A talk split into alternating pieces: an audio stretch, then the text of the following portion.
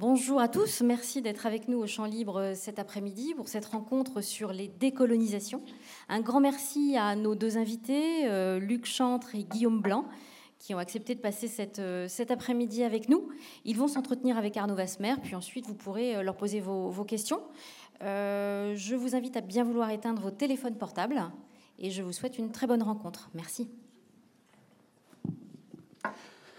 Bonjour, euh, merci euh, Astrid et bienvenue à, cette rencontre qui s'achèvera avant le match de football, je rassure euh, celles et ceux qui avaient compté de programmer leur après-midi de cette manière-là. On vous libérera avant, auparavant, nous allons parler de décolonisation, le passé au présent, c'est le titre qui a été donné à cette rencontre avec Guillaume Blanc et Luc Chantre. Vous êtes tous les deux maîtres de conférences en histoire euh, contemporaine à l'université euh, Rennes 2. Et avec vous, nous allons nous intéresser aux décolonisations qui ont transformé les sociétés en Asie, en Afrique, mais aussi euh, en Europe, la manière dont elles ont été vécues avec des réalités différentes suivant les espaces géographiques et les pays où elles se sont produites et comment donc elles continuent de peser sur notre présent avec ce, ce mot, ce vocabulaire de la décolonisation qui fait euh, régulièrement polémique. Luc Chantre, vous, vous êtes euh, plus particulièrement euh, intéressé au pèlerinage à la Mecque avec ce livre, Le pèlerinage à la Mecque, une affaire française parue aux presses universitaires de Rennes. Vous y racontez donc ce pilier de l'islam qu'est le pèlerinage, mais dans la manière dont la France, la France coloniale, l'a prise en charge avec d'abord une familiarisation avec la Mecque et avec ce, pèlerinage, mais aussi par les différents documents, parce que c'est une anthologie des différents documents que vous avez réunis ici, qui sont des lettres, qui sont euh, des traités, qui sont des articles aussi de presse, puisqu'on y, croise en 1930 à plusieurs reprises un certain Albert Londres. Eh bien, comment on décide qui peut aller jusqu'à la Mecque?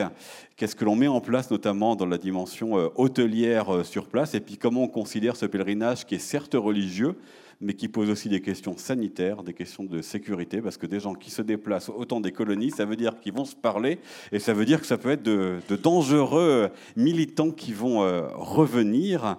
Quant à vous, euh, Guillaume Blanc, vous vous intéressez euh, aux décolonisations et à l'environnement, puisque vous étiez venu, alors c'était à l'époque du Covid, donc c'était une rencontre en vidéo, nous parler de l'invention du colonialisme vert. Et cette année, vous avez fait paraître, alors c'est un inédit, mais directement euh, en poche chez Point, ce livre Décolonisation, euh, titre euh, au pluriel, histoire située d'Afrique et d'Asie, 19e et 21e siècle. Vous êtes intéressé donc à la diversité des décolonisations dans ces continents pour interroger justement qu'est-ce qu'il en a été après et comment ça continue à, agir sur nos sociétés. Et puis vous, êtes revenu vos premières amours, hein, avec euh, Mathieu Guérin et Grégory euh, Quenet dans cet autre livre, Protéger et détruire, un livre collectif, donc Gouverner la nature sous les euh, tropiques, paru aux éditions CNRS, où se mêlent donc colonialisme et relations à la nature. Je voudrais proposer qu'on commence par parler euh, d'aujourd'hui, puisque le mot de décolonisation, de colonial, il fait de temps à autre euh, l'actualité, à l'occasion cette année euh, des 60 ans de la fin de la guerre d'Algérie, mais on l'entend aussi à propos de la guerre d'Ukraine, puisque certains Ukrainiens parlent d'une guerre coloniale. Hein, sur Mediapart, hier, il y avait le poète et rocker ukrainien Chéri Jadan qui disait que ce qui se passe chez nous, donc en Ukraine, relève d'une décolonisation, mais le mot de guerre coloniale est aussi parfois utilisé. Il a été utilisé par euh, Emmanuel Macron euh, lors de sa visite en, Algérie, alors aussi pour sensibiliser évidemment une ancienne colonie, un ancien département français euh, sur cette question-là, mais une autre manière dont ces mots font l'actualité, c'est dans les polémiques universitaires peut-être, médiatiques et politiques plus certainement, avec tout le vocabulaire qui va avec, postcolonial, décolonial. Et je voudrais débuter par là, que vous nous disiez ces mots-là, qu'est-ce qu'ils veulent dire pour vous et qu'est-ce que ces polémiques, qui sont parfois jetées comme des anathèmes, indiquent, racontent de notre euh, histoire au monde colonial et au monde décolonial? Euh, merci beaucoup euh, pour la question. Oui, c'est vrai que décolonial et postcolonial, c'est vraiment je pense qu'il y a deux manières d'y répondre. Ce que ça veut dire pour nous et, ce que ça veut dire selon ceux qui les emploient. Donc le pour nous, c'est une vingtaine de personnes, on va dire. Euh, si on prend post-colonial, je, prends parce que l'ancienne ministre de l'Enseignement supérieur et de la Recherche, qui nous avait qualifié d'islamo-gauchiste, euh, Madame Vidal, qui avait dit que c'était la mouvance post-coloniale, décoloniale, et qui voulait, voilà, euh, qui avait une culture de la repentance, etc. Bon, ce qui relevait en fait d'une méconnaissance totale euh, des choses, puisque post-colonial, dans les études dites post-coloniales, on étudie deux choses. On étudie le postcolonialisme d'abord comme une méthode, c'est-à-dire que c'est un moyen de relire la domination coloniale en montrant qu'il y avait de la capacité d'action et donc si je le dis en vocabulaire normal, c'est-à-dire que les études postcoloniales montrent qu'en fait la domination européenne n'était pas totale, qu'en fait les gens pouvaient tous négocier. Même le petit paysan avait un moyen avec son lopin de terre de contourner les lois foncières de la colonisation. Même les femmes dont les colons voulaient contrôler les corps, la sexualité, avaient un moyen d'agir. Donc si Madame Vidal et les journalistes qui emploient le terme postcolonial comme un anathème savaient de quoi ils parlaient, ils se diraient ah non justement en fait eux ils ne disent pas c'est la repentance, ils disent que la domination n'était pas totale. Ils sont quand même bien maladroits parce qu'ils pourraient instrumentaliser bien plus la chose. Sauf que vous savez très bien que c'est pas comme ça qu'il l'emploie. Il l'emploie dans l'envie de retirer de bah, tout ce qui est la cancel culture, tout ce qui est des, attaques sur euh, essayer de déculpabiliser. Euh, parce que eux l'emploient pour critiquer le mouvement dit décolonial. Alors le mouvement dit décolonial, c'est bizarre. Bon, chez les scientifiques, ça peut être euh, allez, il faut décoloniser nos savoirs. Par exemple, décoloniser les savoirs le jour où cela sera fait ce bouquin n'existera plus. C'est-à-dire que euh, des collègues à l'université qui peuvent donner un cours histoire de la France au XIXe siècle, histoire de la Bretagne contemporaine, histoire de l'Angleterre, moi je les envie beaucoup puisque moi le cours qu'on m'a donné c'est histoire de l'Afrique et de l'Asie au XIXe et XXIe siècle. Donc moi je dois être spécialiste de 70 pays. Je n'ai pas un ego suffisamment développé euh, pour ça. Mais ça, ça pourrait être de décoloniser nos savoirs. L'Afrique, l'Asie, ça n'existe pas en tant que tel. Et après, il y a des militants qui vont justement, eux, vouloir décoloniser, donc déboulonner des statuts, etc. Et là, on en parlait juste tout à l'heure avec des étudiants de Sciences Po, comme c'était la réponse qu'on avait fait Luc Chante. Au contraire, ça doit être accueilli comme une demande sociale de culture et d'histoire, de ces mouvements de, dits de cancel culture. On demande d'autres représentations, et ça, on devrait plutôt l'accueillir à bras ouverts, puisque pour une fois qu'on a des mouvements larges qui demandent de la complexité, aller les critiquer au nom d'une politique mémorielle, etc., c'est regrettable, puisque pour une fois, il y a une demande de complexité de l'histoire. Donc nous, je pense, notre rôle, plutôt de l'accueillir. Mais alors, Luc Chante, le fait que ces mots continuent à, faire partie euh, du débat euh, contemporain, est-ce que ça veut dire que l'on resterait coincé avec un passé qui euh, ne passe pas? Même 60 euh, ans, 70 ans plus tard. Oui, est-ce que le propre du passé, c'est de ne pas passer aussi Pour les, pour les historiens, on peut se poser la question. Après, effectivement, tout le problème est dans les mots qu'est-ce qu'on met dans ces termes-là, dans ces termes un peu valises, euh, tout comme le terme impérialisme euh, aussi peut désigner des réalités qui sont extrêmement différentes. Qu'est-ce qu'on entend par le post-colonial? Déjà même au niveau scientifique, c'est assez complexe parfois. Est-ce que post-colonial, c'est juste le post-indépendance? C'est-à-dire, est-ce qu'effectivement c'est le passage d'un moment donné euh, à un autre? Ou est-ce qu'au contraire, on va plutôt l'interpréter sous l'angle de la durée? Je cite notamment le, dernier ouvrage de, Guillaume Blanc, en voyant comment le passé colonial, finalement, continue euh, à faire son œuvre, à rejaillir, à peser aussi sur le, sur le présent. Alors, on peut avoir cette trajectoire du passé par le présent. Il y a également enfin, Catherine Kokri-Vidrovitch, euh, spécialiste, grande spécialiste de l'Afrique, analyse elle, le, le post-colonial comme comment le passé et le présent rejaillissent l'un sur l'autre. Donc on est vraiment sur un jeu d'interaction entre les deux, comment le passé en quelque sorte nous interpelle. Comment effectivement est-ce qu'il se prolonge jusqu'à aujourd'hui?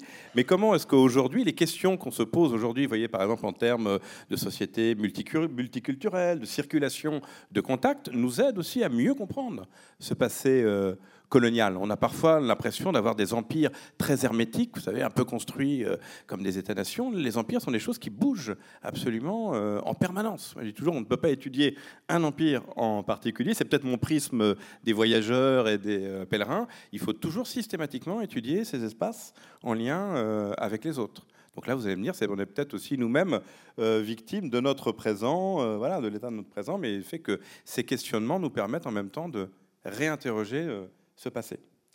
Alors, je crois qu'on s'intéresse d'abord à la, question de la représentation, de la représentation de, l'autre, de l'altérité, puisque la colonisation s'est aussi construite avec cela. en quoi est-ce qu'aujourd'hui, on hériterait encore des représentations du temps de la, colonisation, de ces, ces regards sur les Africains, les Asiatiques Guillaume Blanc? Euh, oui, alors moi, ça c'est. Euh, voilà, je peux donner des exemples concrets. C'est ma grande technique euh, de cours. comme je nourris l'espoir que les étudiantes, les étudiants arrivent à l'heure, moi je commence chaque cours par une chanson. Comme ça, la chanson, elle débute à 18h15. Comme ça, tout le monde arrive en a, un peu en avance, sauf moi à la rigueur. Mais... Et, et vous voyez, moi par exemple, chaque chanson, bah là, par exemple, mercredi, la chanson c'était Rose Laurens alors je ne vais pas la chanter, hein, mais euh, qui disait euh, Afrique, terre sauvage, euh, un vaudou m'a ensorcelé, un gris-gris, j'aimerais danser comme toi, etc. On n'a pas de chanson comme ça sur l'Europe, terre sauvage. la chanson la plus, la plus écoutée durant la radio la plus écoutée durant l'été, Nostalgie, parce que les routes de France pendant les vacances, Michel Sardou, on pense à toi au Boana. ici, on n'a peut-être pas de pétrole, mais des idées, ça, on en a, nous, on pense. Tintin en 2016, Tintin était le livre, euh, pardon, Astérix était le livre le plus lu de France, avec cette image de personnes de couleur noire avec des lèvres protubérantes. Euh, et puis on peut aller sur euh, des tonnes et des tonnes de choses. on en reparlera, mais le roi lion, on sait tous que c'est en Afrique alors que ça n'est jamais dit. Donc en fait, notre présent est irrigué en permanence de représentations qui nous viennent de la colonisation. Mais ce n'est pas grave. L'histoire, c'est l'histoire. Ça nous vient de la colonisation, on dire point barre. Mais on peut l'étudier et c'est en permanence. Et après, il y a des choses plus dramatiques. Mais là, il y a, c'était il y a deux mois, France Inter a parlé euh, du génocide euh, qu'il y a eu au Rwanda en 94, en disant 800 000 Africains qui ont été tués par d'autres Africains mais des auditeurs ont répondu en disant, vous vous rendez compte que c'est comme si vous aviez dit qu'entre 39 et 45, 6 millions d'Européens avaient été tués par d'autres Européens. Non, ce sont des Juifs qui ont été massacrés par un régime nazi. Là, c'est des Hutus qui ont massacré des Tutsis. Mais cette altérité de l'ailleurs, parce que l'Afrique, c'est lointain. Puis l'Afrique, a des ethnies, sachant que le mot ethnie n'existe dans aucune langue africaine. Mais cette vision de l'altérité fait que ça nous empêche de la comprendre parce qu'on se dit que c'est des mondes trop loin pour être compris ou des habitants trop différents pour être compris. Alors que ça n'est pas le cas. Mais c'est voilà, ça, voile un peu nos représentations. Mais comment est-ce que la colonisation a contribué à créer cette euh, image-là? Et puis, euh, l'Asie, bah, c'est plein de cultures, plein de réalités différentes, mais l'Afrique euh, du Maghreb à l'Afrique du Sud, c'est aussi plein de cultures et plein de réalités différentes. Donc, comment la colonisation a, construit ces, images-là venant après la, répartition du monde en, continents, donc avait déjà évidemment classé, puis on était à l'époque où on classait à peu près tout jusqu'aux êtres humains, mais comment voilà, ça, ça, a contribué à cela et comment la décolonisation n'a pas réussi à montrer la diversité? Alors, qui veut répondre? Oui, oui, oui. Centre. Bah, effectivement, dans la, la, colonisation se pose effectivement le problème du gouvernement de population, du gouvernement de l'altérité. Donc, il y a un moment donné, ça va passer par un stade de connaissance, même très approximative, euh, de catégorisation. Alors ça peut passer par euh, l'ethnie, ça passe par d'autres dimensions euh, identitaires, mais comment dire, là où les identités, les, éléments d'appartenance sont des choses assez fluides, la colonisation a eu pour effet aussi de cristalliser, de figer un certain nombre de catégories, notamment à des fins pour gouverner la population, il fallait créer des catégories, notamment des catégories juridiques. Il fallait également codifier du droit. Il fallait par exemple codifier des coutumes. On sait, je ne sais pas s'il y a des juristes dans la salle, mais par définition, la coutume, c'est une règle qui parfois n'est pas écrite, c'est une règle qui est souple.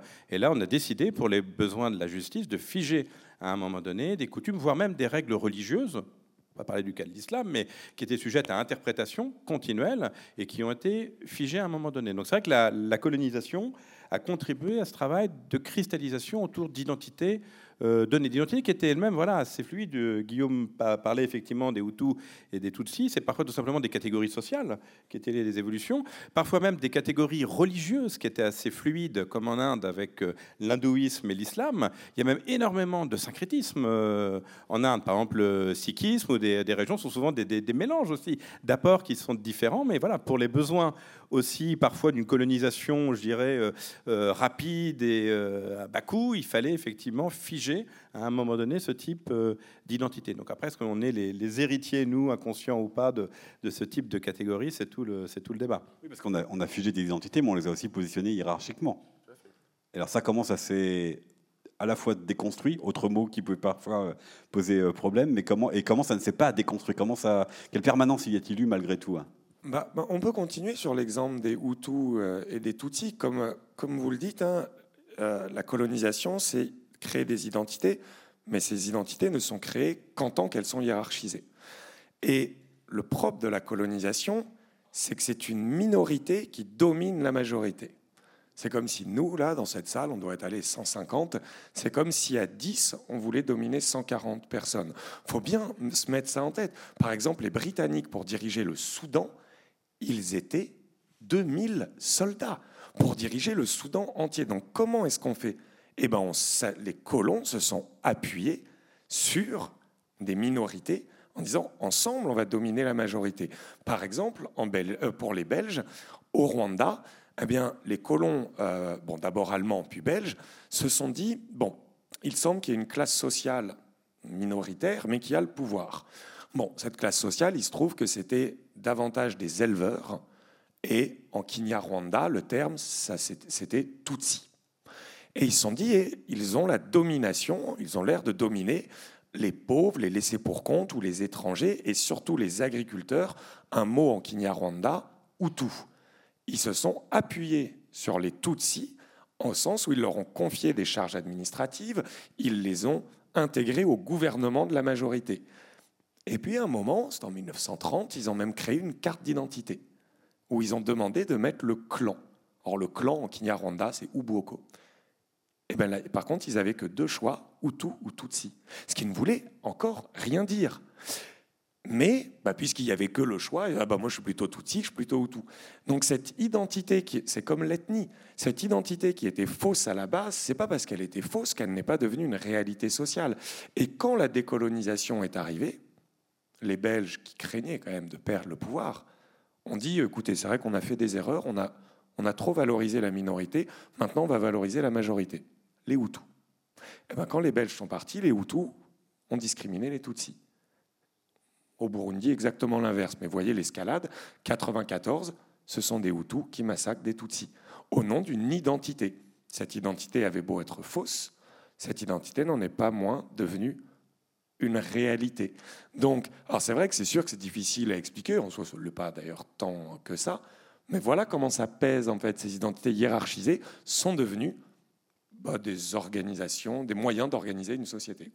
Mais je reviens sur la question de l'altérité entre les colonisateurs et les, colonisés, parce que euh, dans, l'histoire de la colonisation, on passe quand même par deux moments de brassage de population, que sont les deux guerres mondiales. Comment ces deux guerres mondiales ont pesé sur euh, cette question-là, où euh, à la fois ben, on s'est rencontré, donc l'image de l'Africain qui se ressemblerait homogène, tout d'un coup il devient un peu plus particulier, et puis en même temps, euh, notre image d'Européen euh, fort, viril et haute, elle en a pris un petit coup euh, parce qu'on a quand même eu besoin des colonies pour se sauver. Bah, pour la guerre, mais alors Luc continuera. Oui, cette altérité, bah, par exemple, les tirailleurs dits sénégalais, bah, ils étaient envoyés au premier rang, etc. etc. Donc, c'est ça ce qui a fait l'expérience de l'altérité, c'est que pour eux, pour euh, ces tirailleurs, eh bien, cette fois-ci, ils, étaient, ils expérimentaient l'égalité avec les soldats français. Face à des balles euh, noires, jaunes, bleues, verts, tous les hommes euh, sont égaux. Donc il y a eu une solidarité qui s'est créée. Et puis, il y a eu aussi la guerre, il y a des permissions, c'est des rencontres. Donc des hommes venus d'Afrique ou d'Asie qui vont rencontrer des femmes en France, en Allemagne, etc. Et puis, finalement, cette euh, altérité qui aurait pu disparaître a été renforcée par ceux dont Luc Chante parlait, le gouvernement. Les tirailleurs avaient le droit à moins de permissions. Ils n'avaient pas le droit à l'enseignement en français. Et je donne un exemple, c'était la Seconde Guerre mondiale pour les Algériens. Les Algériens qui étaient enrôlés dans les batailles, euh, notamment la campagne d'Italie en 1943, les Algériens d'abord demandaient à ne pas manger de porc. Et on leur a servi des rations de porc en disant, écoutez, pour les besoins de la guerre, vous mangez du porc comme tout le monde. Et quand les Algériens ont demandé du vin, comme tous les autres soldats, se dit, écoutez, vous êtes musulmans, on va quand même pas vous donner du vin. Et donc là, ils ont bien vu qu'il y avait une altérité radicale, qui était d'abord par les colons de dire, vous êtes inférieurs à nous, mais puisqu'ils se sont fait balayer par les Allemands en un mois, l'altérité, la supériorité s'est effondrée. Mais ensuite, l'altérité, vous voyez, s'est faite des deux côtés. Et je donne juste un exemple, et après, pour comment ça s'est fait même le retournement, la virilité des hommes noirs. Bon, on a des soldats africains qui chantaient dans les villages de France que les petites femmes de France voulaient voir la différence sur la virilité des hommes noirs. Donc ils ont retourné à leur compte quelque chose qui était fait pour les discriminer. Vous êtes des races guerrières, violentes, parce que des hommes, eh bien, ils les ont retournés en position de supériorité. Donc cette altérité s'est construite au fur et à mesure. Mais sur cette question euh, aussi des, différences et, de l'altérité, comment est-ce que les différents euh, États qui avaient besoin euh, de ces peuples colonisés ont joué, se sont servis des uns et, des autres Parce que c'est Luc Chang qui va, qui va répondre, mais dans le livre de, Guillaume Blanc, vous racontez bien des colonisations, comment par exemple en Asie, aussi bien les Alliés que les Japonais ont fait des promesses au même peuple pour être sûr qu'ils tombent de leur côté. Bon, évidemment, la plupart du temps, les promesses n'ont pas été tenues, mais il y a eu un, un, jeu comme ça aussi pour essayer de, de fragmenter, essayer aussi quand même de séduire oui, alors il y a beaucoup de choses, effectivement. Euh, l'aspect, effectivement, sur les modes de gouvernement, l'aspect du phénomène classique, quand on gouverne avec peu de moyens, euh, on est obligé de s'appuyer sur des populations, mais aussi de diviser cette population qui est majoritaire. Et donc là, ce travail de construction identitaire dont on parlait euh, également, dans le cas de l'Afrique subsaharienne, on le retrouve dans d'autres sphères coloniales, et très souvent, les gouvernements coloniaux s'appuient sur des minorités existantes, qu'on fait par exemple les musulmans en Pour les hindous, ou en Algérie, on a essayé avec la division entre Kabyle et euh, Arabe, euh, qui étaient aussi voilà, des catégories qui peuvent être, qui peuvent être euh, distinguées. Donc ça, ce sont, sont, des points qui sont aussi euh, je pense, important. Euh, l'idée aussi sur laquelle je, reviens un petit peu au débat tout à l'heure par rapport aux, guerres mondiales, là on a parlé à chaque fois la division, la hiérarchisation. Euh, il y a aussi une dimension qui est essentielle. Alors là, on va peut-être passer du colonial à l'empire, qui est l'intégration. Quand on parle effectivement des deux guerres mondiales, il y a cette idée aussi que très concrètement, les Français commencent à découvrir qu'ils ont un empire. La présence des tirailleurs, des soldats dont tu parlais, etc., devient une réalité. Ce qui était jusqu'ici une carte postale, ce qui était un élément, ce qui était une carte projetée dans une salle de classe, devient une réalité physique, concrète et euh, humaine. Donc là, il y a véritablement euh, un changement. Alors, est-ce qu'on passe à un nouvel empire, une nouvelle conception? Est-ce qu'on passe d'un rapport colonial à un rapport euh, impérial? On s'aperçoit quand même que voilà, il y a eu une autre France, un autre mer qui éventuellement peut être mobilisée en cas de difficulté. Pour le cas précis, on y reviendra peut-être euh, tout à l'heure, euh, notamment sur le champ de, représentation de l'islam que j'ai étudié à travers donc, le, pèlerinage à la Mecque. C'est absolument évident qu'avec la Grande Guerre, vous avez un changement mais radical de la conception sur l'islam, qui était essentiellement négative. Et avec la Grande Guerre, on va commencer à jouer sur la propagande. On va organiser un pèlerinage officiel. La République organise un pèlerinage officiel à la Mecque. Et on s'aperçoit finalement que les Français disent, bah oui, mais on est une puissance musulmane comme une autre, on est euh, un empire, donc on peut organiser ce pèlerinage. Et finalement, vous voyez, euh, l'islam, il y a des soldats musulmans qui ne se sont pas révoltés, ils sont avec nous. Ça devient effectivement un élément euh, essentiel de notre puissance, donc de notre définition nous-mêmes en tant qu'empire. Alors, faisons un, focus, arrêtons-nous quelques instants justement sur Luc Chante, sur votre livre Le, pèlerinage à la Mecque, une affaire française. Donc j'ai dit c'est une, une anthologie qui reprend plein de textes qui racontent comment euh, la France a, géré euh, ce pèlerinage euh, au fil du temps. Ça représentait quoi d'ailleurs pour la France ce pèlerinage à la Mecque, c'est ce déplacement de, de population? Parce que vous l'avez dit, ils ont découvert l'islam peut-être un petit peu tard, mais est-ce que c'était un enjeu religieux, un enjeu d'ordre, un enjeu de sécurité, un enjeu sanitaire? Tout ça, mon, capitaine. tous, ces, tous, ces, tous ces éléments. Euh, c'est assez complexe, effectivement. C'est tout un écheveau, en quelque sorte, de raisons, de, de, de, de motivation. Alors, quand est-ce que la France découvre effectivement l'islam, les musulmans on peut, Ça peut remonter effectivement très, très loin. Il y, a, il y a une expérience qui est fondatrice, euh, mais qui est rarement envisagée, qui est l'expédition d'Égypte de Bonaparte. C'est pour ça que j'avais décidé de commencer ce qui est une anthologie euh, de textes, à partir notamment des correspondances que Bonaparte a eues avec le shérif de la Mecque ce qu'on ne sait pas toujours. Euh, on retrouvera ce phénomène pendant la Grande Guerre où le président Poincaré va envoyer, président républicain, euh, une lettre au shérif Hussein au moment euh, de, la, de la révolte arabe. Donc les causes sont multiples, elles sont circonstancielles. au moment de, effectivement, de la guerre de conquête face à Abdelkader, Très rapidement, Bugeaud s'aperçoit que le pèlerinage peut devenir un outil de propagande. Et donc, on commence à organiser un pèlerinage. On finance un pèlerinage pour un certain nombre d'élites musulmanes. Alors, ça coûte cher, vous me parliez euh, du coup. Il faut apprêter un navire, un vapeur. Il euh, faut faire les liens avec le consulat qui vient d'être créé en France à Jeddah. Le véritable point de départ, hein, euh, c'est il est épidémique. Donc, je pense que ça nous parle aussi aujourd'hui.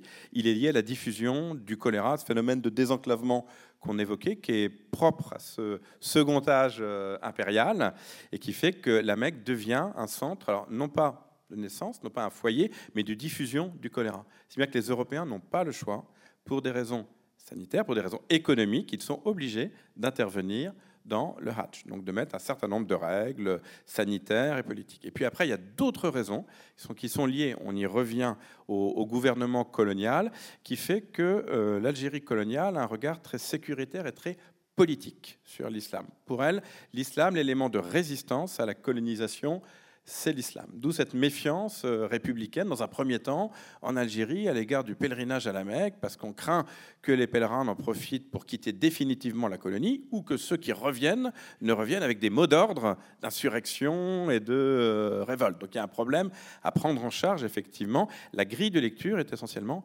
politique. Souvent, le parallèle est fait avec les catholiques. Les catholiques obéissent au pape, il faut que les musulmans obéissent à un centre politique. Alors ça peut être le sultan à Istanbul, ça peut être le shérif de, la Mecque. Comme la Mecque n'est pas accessible, voilà, c'est un lieu secret et donc euh, il y a forcément euh, du lien. Donc vous voyez, là, il y a une construction très, très sécuritaire, hein, très négative du, du qui se construit dans un, dans un premier temps. vous voyez, le diplomatique, Bonaparte, euh, le sanitaire et le politique.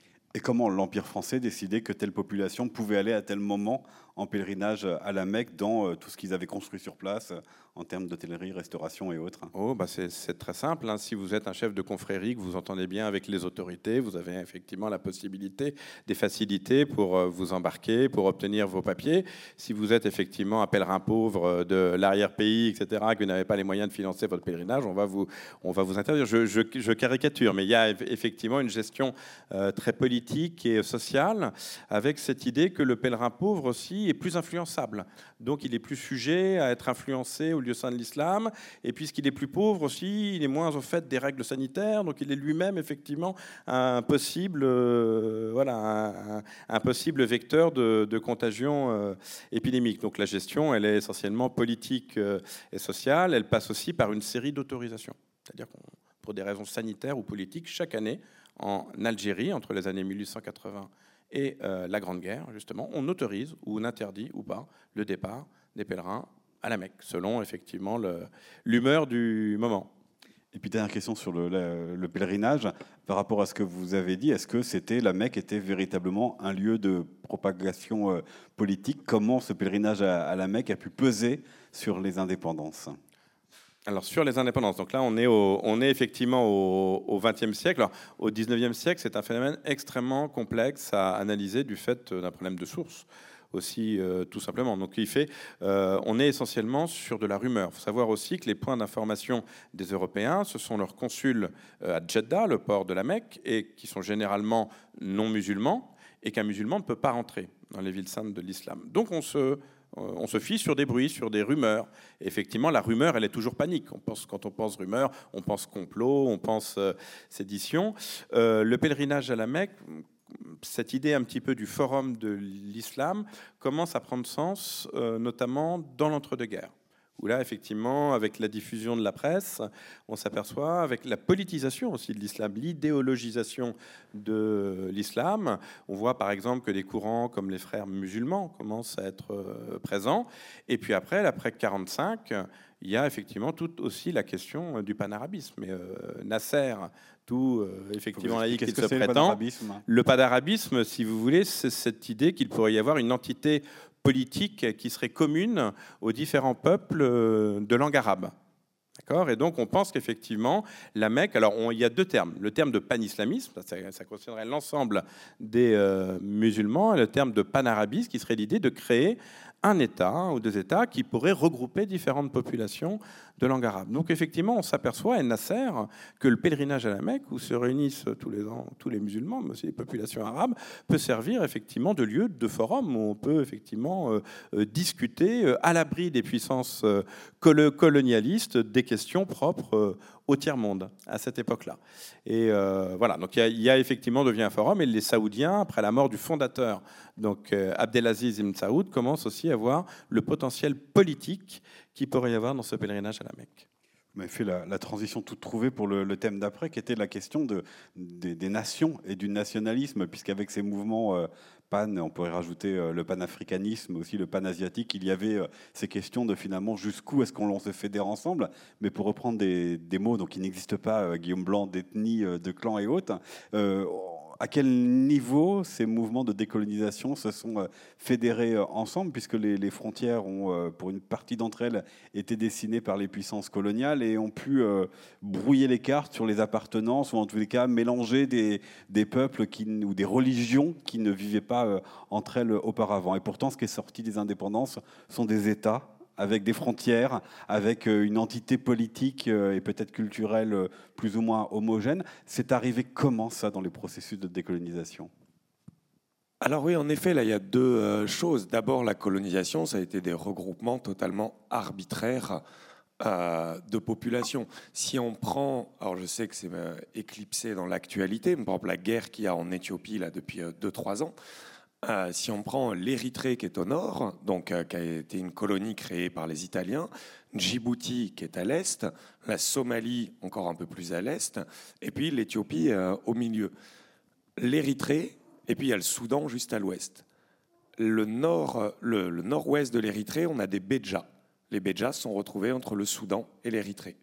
Au nord de, au sud de l'Érythrée, on a des Tigréens. Ils sont retrouvés entre l'Éthiopie et l'Érythrée. Et donc la guerre actuelle est justement cette guerre Avec de, du Tigréens. tigre, euh, voilà, contre, des Tigrins contre l'État central euh, éthiopien. Oui, mais cette guerre n'en serait pas une s'il n'y avait pas les Oromos au sud qui sont se retrouvés coupés entre euh, l'Éthiopie et le Kenya.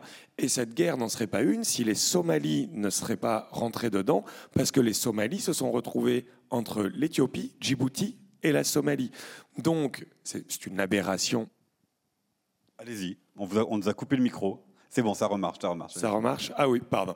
Donc c'est une aberration totale, mais ensuite il y a la, ensuite, il y a la suite, oui, logique. Comment ça se passe quand un État, enfin des indépendantistes veulent obtenir leur indépendance? Face à un État qui les oppresse, ils vont devoir proposer un contre-État. Ici, c'est le FLN qui a représenté un modèle en la matière au sens où le FLN était loin d'être le seul parti indépendantiste.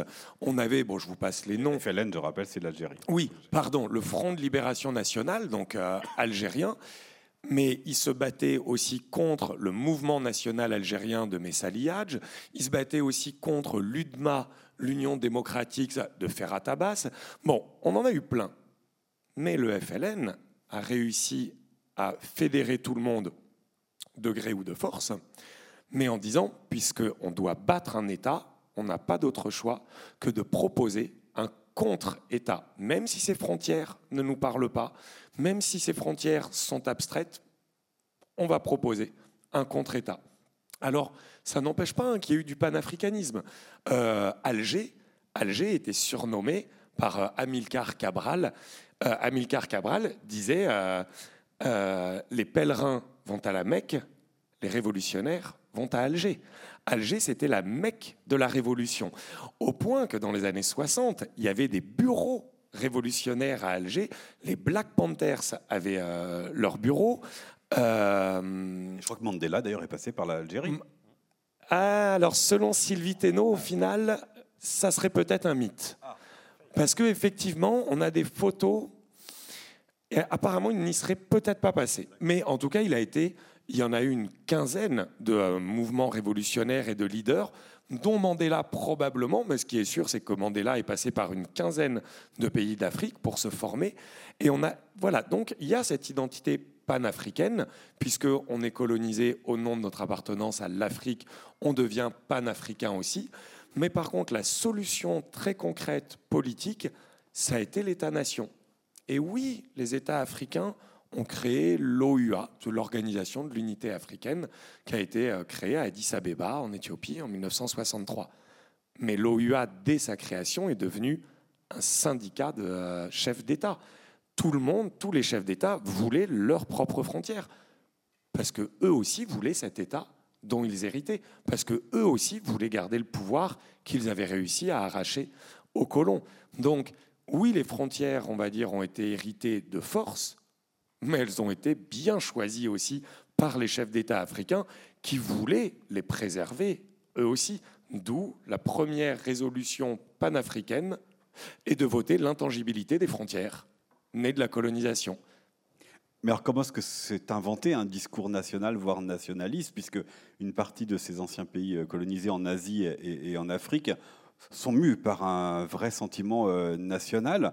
Or, euh, l'Algérie euh, n'existait pas en tant que telle avant la colonisation, et c'est vrai pour un certain nombre de, ces pays-là. Donc, sur quel récit, quel mythe cela s'est inventé et qui peut durer jusqu'à aujourd'hui, hein, puisque au moins jusqu'à 2019 et la révolte 2019 en, Algérie, tous les dirigeants algériens porté le mythe d'être le combattant victorieux face à la France, mais pas forcément aller puiser beaucoup plus loin sur un, sur un récit.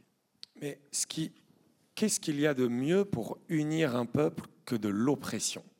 Quand tous les Algériens, qui n'existaient pas en tant que tels, oui, il y a l'oppression pour, euh, au niveau politique, certes, mais prenez les choses, on peut prendre les choses beaucoup plus euh, basiquement.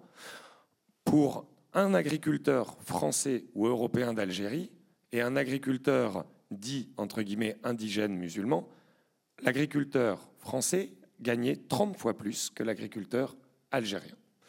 Quand, face au chômage, les Algériens étaient touchés par le chômage, pas les Européens d'Algérie.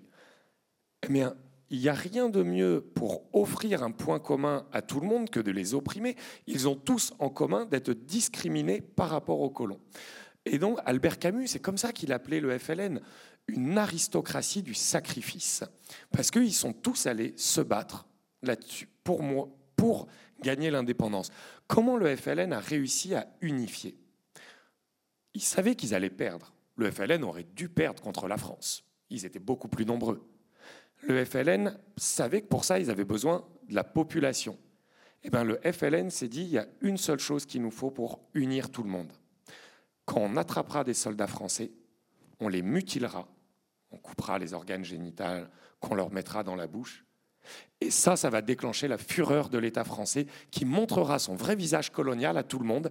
Le FLN s'est dit, si on violente, on va les pousser à encore plus de répression et du coup, on va obtenir l'unité du peuple algérien. Et quand le FLN arrive au pouvoir, eh bien, le FLN a bien l'intention d'y rester.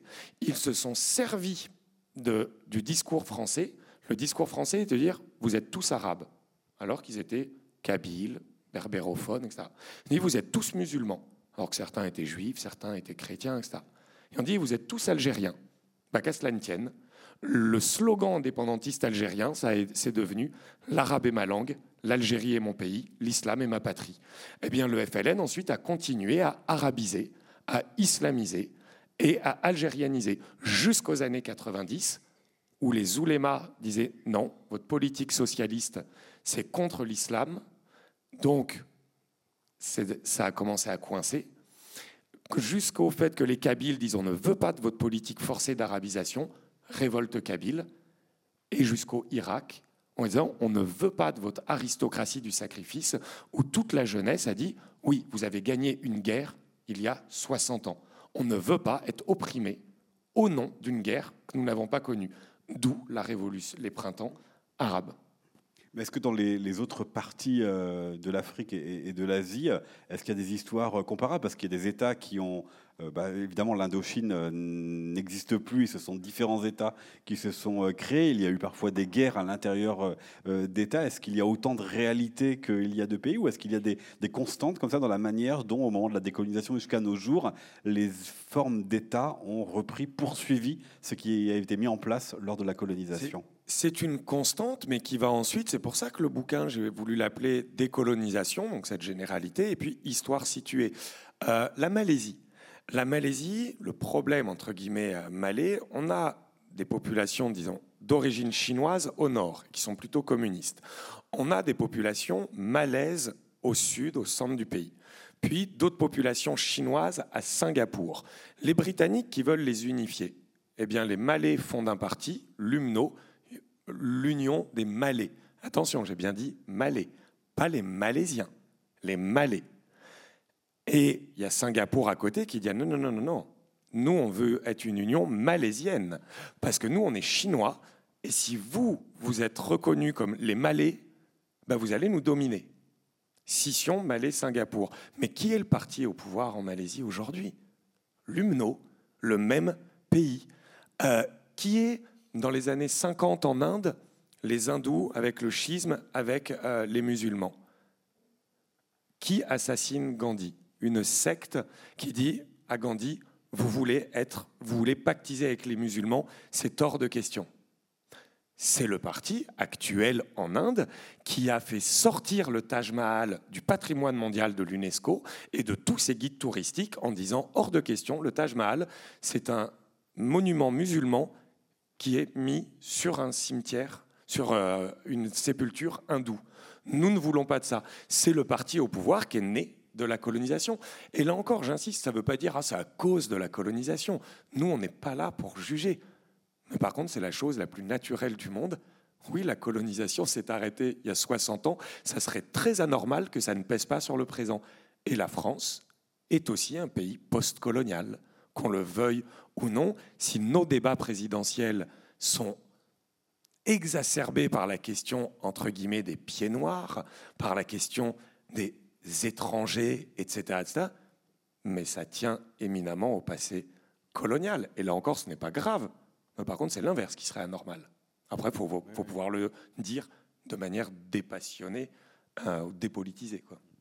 Ce qui est très clair, c'est quand on voit politiquement la genèse ou les boucs émissaires des formes du nationalisme français, euh, celui de la fin du 19e siècle, c'est le mythe de l'ennemi de l'intérieur, le juif, etc. La, le second nationalisme, la résurgence du nationalisme en France, elle est essentiellement, elle est coloniale. Elle est liée en partie, enfin en, grande partie, elle est euh, coloniale, effectivement. Alors, je, Peut-il faire remonter tous les problèmes On peut avoir actuellement la guerre d'Algérie, comme euh, on pourrait le penser, euh, probablement pas. Mais le fait de ne pas le prendre en compte ne vient qu'accuser le problème. Alors, il y a d'autres euh, relations entre la France et ses anciennes colonies qui sont les œuvres humanitaires, d'un autre côté, les entreprises qui, euh, notamment, ont détenu euh, pendant longtemps les ports euh, d'une partie de, la Bretagne. C'est un Breton qui détenait les ports d'une partie de l'Afrique, pardon. Je ne dis pas que la Bretagne est une ancienne colonie. je ne m'aventurerai pas là-dessus. Hein. et puis, il peut y avoir aussi la France-Afrique, puisque nos, au moins, je crois, trois derniers présidents ont tous dit que la France-Afrique, ça allait être fini, mais le fait qu'ils le redisent et redisent, ça indique quelque chose. Qu'est-ce que ça dit, ça, de ce, toujours cette relation au passé qui se transforme? Est-ce que c'est une, une, vraie rupture avec euh, ce qui l'état des relations de la colonie, ou est-ce que c'est une autre manière de poursuivre ces relations? Oui, c'est une autre manière. On en fait, là encore, il va y avoir plein de choses euh, différentes. Si on prend, euh, bah, je prends deux petits exemples. Si on prend l'humanitaire, alors je vois dans la salle, normalement, ça parle euh, à, pas mal de gens. Les French Doctors, la naissance des French Doctors avec notre Bernard Kouchner, c'était au Biafra. Donc, on est dans l'est du Nigeria. On est en 1974. Bon, on a une guerre de sécession, peu importe sur la raison. C'était voilà, des régions nées de la colonisation qui ne se reconnaissaient pas en faisant partie du Nigeria. Et en plus, il y avait pas mal de pétrole. Et c'est ce que j'allais dire. Et là, le plus grand euh, malheur pour cette région, découverte du puits de pétrole. C'est Shell BP qui euh, exploite. Bon, les Biafrais le comprennent et bon, ils les prennent en otage, etc. Bon. Et puis ça devient une guerre. Et là, il y a des ponts humanitaires qui s'organisent. De Gaulle, et la France-Afrique est juste à côté. Donc il organise un pont aérien entre le Gabon et le Biafra, grâce à ces French Doctors. Les French Doctors sortaient des enfants du Biafra pour les soigner au Gabon. Et puis les avions revenaient au Biafra, remplis d'armes, pour les donner aux militaires, parce que la France avait bien l'intention de contrôler le pétrole de cette région et de faire perdre le gouvernement nigérian, qui lui était allié avec les Britanniques. Et De Gaulle, s'il y a bien un pays qu'il trouvait qu'il dérivait chaque jour de plus en plus vers les États-Unis, c'était l'Angleterre. Donc vous voyez, il y a, y a ça. Donc là, c'est vraiment c'est la France-Afrique, etc. Mais après, je reste sur l'humanitaire, bien vraiment pour montrer cette instrumentalisation aussi euh, de, de l'héritage colonial, mais par les États africains. Là encore, je vois qu'on, je sais que ça parlera. Normalement, on a tous plus ou moins on a donné du riz à l'Éthiopie en 1984. Toujours grâce à ce même Kouchner. Voilà. Ah non, je sais que les plus jeunes n'ont pas donné du riz en 1984. Voilà. Moi, j'ai amené mon petit sac de riz à l'école, mon petit euh, panier, euh, mon petit sac, parce qu'il y a Michael Jackson, We Are the World, et puis on avait les enfoirés, etc., euh, etc. Mais qu'est-ce qu'on a fait Pour ceux qui ont déjà eu la chance d'aller en Éthiopie, vous êtes à 2500 mètres d'altitude. Est-ce que vous avez déjà essayé de faire bouillir de l'eau à 2500 mètres d'altitude en faisant un feu de bois? L'eau, ça ne bout pas à 2500 mètres d'altitude. C'est d'ailleurs bien pourquoi aucun Éthiopien ne mange de riz. Donc qui peut manger du riz? Eh bien ceux qui ont des buts à gaz. Et qui a des buts à gaz? L'armée. Et à quoi ça sert à une armée de recevoir du riz en 84 Eh bien quand l'Érythrée a fait sécession parce que l'Érythrée veut être décolonisée de l'Éthiopie, et que l'Érythrée est en train de secouer tout le pays en ayant déclaré la guerre, et que les autres se disent nous aussi on veut sortir de ce découpage colonial, et que les rebelles sont en train de gagner, eh bien l'État organise une famine, nous envoyons du riz, on nourrit les soldats, et les soldats peuvent aller combattre. Mais après, bien sûr que l'aide humanitaire a été un peu distribuée. Et où est-ce qu'elle a été distribuée? Tous les opposants érythréens sont descendus à 100 km plus au sud, à Gondar. Et à Gondar, c'est des avions qui les attendaient en disant l'aide humanitaire, vous allez la trouver dans le sud du pays. Le coup de génie de Mengistu. Le nord était chrétien, il les a déportés dans le sud musulman, lui aussi sécessionniste. Ce qu'on a financé, c'est une famine politique, et Mengistu le disait lui-même que l'une de ses plus grandes chances, c'était l'ignorance des pays qui l'aidaient. Et donc, vous voyez, là, on ne peut pas se dire que c'est France-africain ou néocolonial. C'est un système né de la colonisation, mais dont les États africains et asiatiques savent fort bien euh, composer avec. Tout le monde trouve son compte. Alors, est-ce que c'est vrai aussi pour votre sujet euh, d'expertise qui est euh, la question de la nature? Dans euh, cette manière dont nous considérons euh, la, nature euh, en Afrique. Alors à la fois, ça rejoint ce qu'on disait au tout début sur la question de la, représentation qu'il y a un Éden qui se trouve aujourd'hui, qui ne peut se trouver plus qu'en Afrique, puisqu'on a un peu partout modifié les paysages, mais qu'en même temps, ben, cet Éden, il ne peut être conservé que sans les Africains, parce qu'ils ne sont pas capables ou ils sont nuisibles. En tous les cas, c'est le discours qui est, à l'œuvre, hein, sans forcément le dire. Mais vous montrez aussi que finalement, cette idée-là, elle sert à peu près à tout le monde, à part les populations concernées. Mais elle sert les puissances euh, européennes dans leur regard sur les anciens euh, euh, pays coloniaux, et puis elle sert aussi les pouvoirs locaux. Oui, alors là, je vais essayer de résumer très vite pour qu'on ait le temps de continuer après échanger. Mais oui, cet Éden africain, Bon, faut se mettre dans la tête des colons fin 19e siècle qui partent tenter leur chance en Afrique. Ce qu'ils laissent derrière eux, c'est une Europe radicalement transformée par l'industrialisation, l'urbanisation. Bon, et ils vont être persuadés de retrouver en Afrique la nature qu'ils ont perdue chez eux. Et puis ils vont faire des récits. Et la grande presse va s'en emparer. C'est Churchill, Roosevelt, et puis après c'est Out of Africa et Karen Blixen, c'est Hemingway, les neiges du Kilimanjaro. Ils nous décrivent une Afrique féerique, verte, vierge, naturelle, sauvage, malheureusement détruite par ses habitants. Il y a un super manga, par exemple en 1954, de Osamu Tezuka, un japonais, qui décrit un roi qui s'appelle le roi Léo. Et ce roi est détrôné par des hyènes qui brûlent la savane.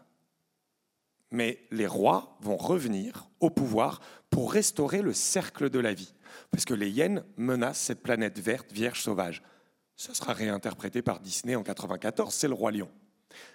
Mais le roi lion nous parle, tout le monde sait que c'est en Afrique. Donc ça, on a les préjugés et ça perdure. Et on a besoin de cette Afrique vierge dans notre tête, puisque plus on perd la nature en Occident, plus on a besoin de la fantasmer ailleurs. Mais ensuite, les, les États L'Éthiopie n'a pas choisi, le Congo n'a pas choisi, le Kenya n'a pas choisi. Par exemple, Julius Nyerere en Tanzanie, c'est le pays qui a le plus de parcs nationaux classés au patrimoine mondial aujourd'hui. Julius Nyerere, là aussi, il faut reconnaître quand même le, génie politique, puisque l'UNESCO, le WWF, dit qu'il faut déplacer les populations hors des parcs. 1 à 14 millions de bergers expulsés des parcs en Afrique au XXe siècle. Que fait Julius Nyerere lui, il construit une Tanzanie socialiste, avec des villages socialistes, donc des campagnes collectivisées. Il a besoin de déplacer des gens. Il va prendre les financements internationaux pour déplacer des populations hors des parcs et construire sa Tanzanie socialiste. En fait, ce qu'il fait, c'est qu'il bénéficie de la communauté internationale qui reconnaît sa nation pour mieux imposer sa nation à l'intérieur. Et par contre, de cette alliance entre l'expert occidental et le dirigeant africain, effectivement, le paysan est toujours perdant. Lui, époque coloniale, postcoloniale, pas un énorme changement. Et puis je reviens au, dernier thème, qui est euh, comment ces sociétés anciennement colonisées, on peut dire qu'aujourd'hui sont des sociétés postcoloniales, c'est-à-dire qu'évidemment elles vivent après le temps de la colonisation, mais comment elles sont encore marquées, outre ce que l'on vient de dire sur la manière de, vivre, de faire vivre ensemble des communautés qui n'étaient pas forcément ensemble avant la, la colonie, mais comment est-ce qu'elles sont encore marquées par cet héritage colonial dans leur manière de vivre, de penser, de faire vivre leur culture? Bah, elles, le, sont surtout si l'épisode fondateur des, dix États est directement lié aux indépendances. On va peut-être revenir au cas effectivement euh, algérien. Euh, ce qui est aussi assez fascinant, c'est que cet héritage, cette mémoire se transmet, mais elle est retravaillée. On évoquait la question tout à l'heure avec les étudiants de Sciences Po, de génération en génération. Le cas du Hirak a très bien montré. Les journalistes sont surtout centrés sur le côté festif de la chose. Ce sont les manifestations de 2019. Les manifestations de 2019 en, euh, Algérie. Effectivement, à cette occasion-là, effectivement, euh, les jeunes Algériens de la rue du Hirak sont, ont sorti également un certain nombre euh, d'images d'anciens opposants, notamment au FLN ou d'autres figures, d'autres qui avait été négligé, j'irais, dans le roman euh, national, ce qui prouve bien qu'effectivement, ce, ce, mythe fondateur existe toujours, mais il est retravaillé à la fois par les différentes euh, générations. Vous voyez, c'est pas un héritage euh, en bloc, c'est un héritage qui est sélectif. Donc d'une certaine façon, il est vivant. Il ne faut pas non plus imaginer des sociétés postcoloniales qui seraient prisonnières totalement de leur passé. Leur passé le retravail en permanence, y compris les historiens, les historiens algériens également parce qu'on a affaire à un pouvoir euh, qui est peu démocratique. Les, historiens algériens ont un point de vue extrêmement aussi parfois critique par rapport à ces mouvements, y compris sur des périodes très très euh, récentes et des choses extrêmement particulièrement sensibles. Alors euh, certains travaillent en France, c'est vrai. Mohamed Darbi, par exemple, qui a notamment une vision, qui a essayé d'avoir une vision plus politique du FLN et qui a été un des premiers à mettre en évidence la division du FLN, donc qui venait en quelque sorte aussi toucher, atteindre un mythe fondateur, écrit en France. Mais il y a aussi des historiens que nous connaissons, qui sont en Algérie et qui ont la possibilité de travailler de façon critique aussi sur cette histoire. Donc arrêtons aussi les euh, clichés d'une mémoire euh, qui serait transmise euh, par le pouvoir vertical en bloc et qui serait communément acceptée par l'ensemble de la population. Arrêtons de prendre aussi les populations pour des mineurs. Ça, c'est aussi peut-être aussi un héritage un petit peu colonial. Parfois, on a tendance à penser qu'en face, l'autre ne fait qu'un bloc et ne connaît pas le bonheur du pluralisme démocratique qui est celui de, de nos sociétés euh, européennes. je vais vous provoquer, est-ce qu'elles sont entrées dans l'histoire, ces euh, sociétés-là? Est-ce qu'elles ont euh, à leur tour pris Oui, nous leur le avons tendu la main, donc non, je plaisante. Mais non, non, mais. euh, mais, depuis, voilà, comment est-ce qu'elles ont construit leur histoire aussi pour s'émanciper malgré tout de la, colonie?